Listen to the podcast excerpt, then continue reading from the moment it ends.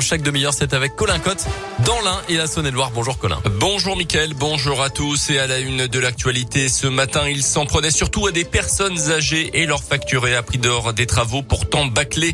Le patron d'une entreprise d'isolation de Méribel dans l'Ain et son ex-directeur commercial ont été condamnés hier pour abus de faiblesse. Au total, une quarantaine de victimes déclarées pour des travaux pouvant atteindre 66 000 euros selon le progrès. Le patron a été condamné à deux ans et demi de prison, 50 000 euros d'amende. Son ex-responsable commercial quant à lui de deux ans de prison et de 30 000 euros d'amende. Il lance une grève de la faim pour dénoncer le fonctionnement des centres d'apprentissage. Johan Pimentel, formateur au BTP CFA Auvergne-Rhône-Alpes, a cessé de s'alimenter d'après le progrès pour faire part de son ras-de-bol. Il a pris sa décision en accord avec euh, sa famille. Il réclame notamment une hausse de salaire, la révision du statut de formateur et la création d'une commission bien-être au travail. Il arrêtera sa grève si les revendications sont acceptées en semaine. Dans l'actualité également, cinq véhicules victimes d'incendie volontaire dans la nuit de lundi à mardi à Meximieux. Au total, huit voitures ont brûlé le week-end dernier dans la commune indinoise.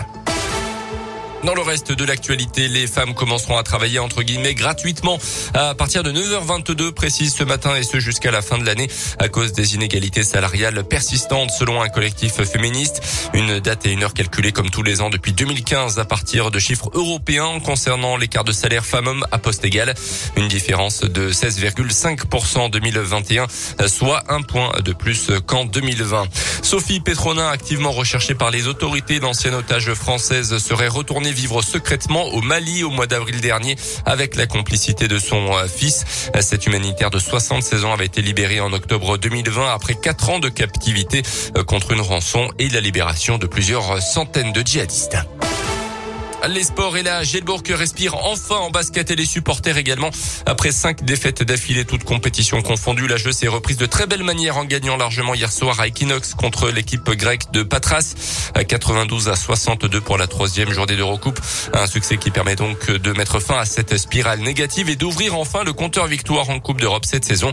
Pour la plus grande satisfaction évidemment du coach Bressan, Laurent Leniam qui veut pourtant garder la tête froide dans l'écoute. Oui, c'est bien, c'est bien. On sait que c'est une poule très difficile. On sait qu'il y a des, équipes favorites. On sait qu'il y en a d'autres qui sont avec nous pour essayer de se qualifier. Je pense que Patras était dans, ce groupe avec nous. Donc c'est très bien d'avoir euh, gagné à la maison, d'avoir gagné avec de l'écart en plus. Donc ça c'est une bonne chose. Euh, voilà, c'est une première pour cette saison pour l'ensemble du groupe, première pour moi. Donc bien sûr je suis content. Mais comme je l'ai dit maintenant, c'est l'histoire de match. Il faut pas se gargariser, il faut pas s'emballer. Il faut se rappeler euh, d'où on vient avec ces, très mauvais moments. On a un calendrier de mois de novembre qui est très chargé. Donc voilà, restons vraiment humbles et les pieds sur terre.